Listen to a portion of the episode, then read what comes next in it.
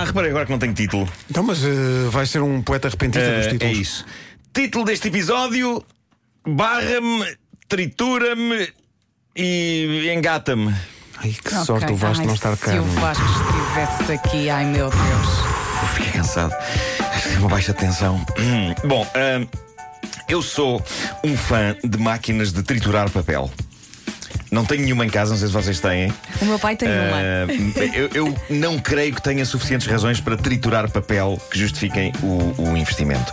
Mas seja como for, adoro. Para mim é das coisas mais satisfatórias ver uma folha a entrar inteira e a ser desfeita em tirinhas. Adoro. E também por isso adorei aquilo que o misterioso e genial artista Banksy fez eh, no fim de semana, quando ele instalou uma trituradora na moldura de uma pintura e assim que ela foi arrematada em leilão, ele acionou a trituradora e desfez a sua própria pintura em tirinhas, o que foi maravilhoso. Mas entretanto, chegou mais uma fascinante história sobre triturar papel e vem de Salt Lake City, na América.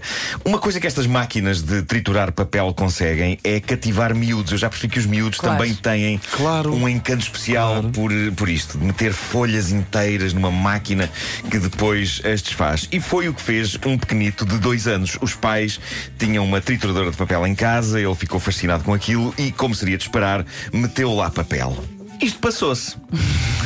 No dia seguinte, os pais estão à procura de uma coisa em casa e não a encontram em lado nenhum.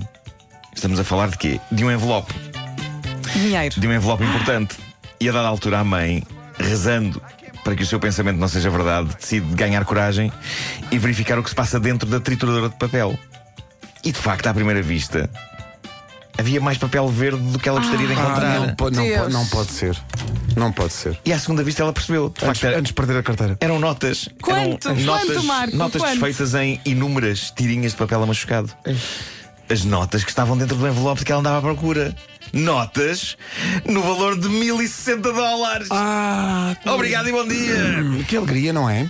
1060 dólares. Talvez valha a pena frisar. Se tiverem uma trituradora de papel em casa e Mantenham longe das crianças. anos, não deixem papéis importantes à mão. Exato. Por papéis importantes, diga-se dinheiro.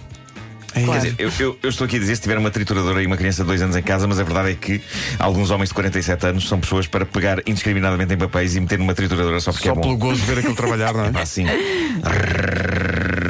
É lindo. De Manchester chega a notícia de que duas mulheres, sentadas num banco de jardim, no centro da cidade, decidiram despir-se, barrar-se com compota de morango, pegarem fatias de pão, esfregá-las no seu corpo e comê-las. Quem nunca? Oi? Pois claro, exato, exato, quem nunca? quer A tua juventude era, não é? Ah, isto enquanto conversavam animadamente uma com a outra. E eu gostava de vos dizer que este caso tem mais do que isto, mas na verdade não há muito mais do que isto. Ainda não é conhecida a razão pela qual estas duas jovens decidiram fazer isto. Ninguém sabe se foi uma instalação artística ou simplesmente um desejo antigo de levar isto a cabo e de repente há um dia em que se pensa: olha, é hoje. Ah, eu sei que nunca me meteria nisto voluntariamente, até porque sei o quão incómodo é quando estou ali no Café Martins a comer um croissant, uma tosta, uma coisa com doce e um pedaço de doce cai na mesa e eu, clássico, invariavelmente pouso a mão lá em cima sem dar por isso. E, e eu não sei como é que faço isso. Quando eu, quando eu deixo cair a mão em cima de um bocado de doce, sinto doce no corpo todo. Até nas virilhas sinto doce. É, bem, incrível, é como se tivesse de repente. É, é- é- odeio, odeio. Eh, eu não consigo sequer conceber como é ter essa sensação no corpo todo. Mas estas senhoras barraram-se de facto em compota de morango no centro da cidade de Manchester. Dois polícias acabaram por ir ter com elas a dizer que não podiam fazer aquilo. Elas reagiram com espanto. Pá. Com espanto, elas pensaram, então, mas como não? Sim, sim, Então, sim. mas- Eles puseram-lhes uma, um lençol- uns lençóis em cima e disseram: Oh, minhas senhoras, vão tomar banho, vão para casa.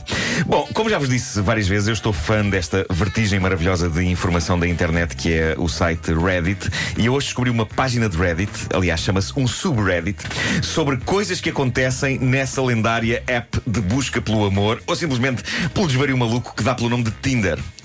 Vamos a isso. Essa, essa página do Reddit é, na sua grande maioria, composta por print screens de eh, conversas que pessoas tiveram no Tinder, o que significa que boa parte delas não pode realmente ser lida aos microfones desta respeitável estação emissora Pois, de imagino. Portugal. Eh, Uma coisa comum nos momentos de interação de Tinder que surgem neste subreddit é a seguinte: a maioria desses momentos são publicados por senhoras e geralmente envolvem homens a levar a cabo desastrosas tentativas de engate, na esperança de conseguirem cativar as referidas senhoras. Mas a verdade é que há muita falta de jeito para a coisa no Tinder.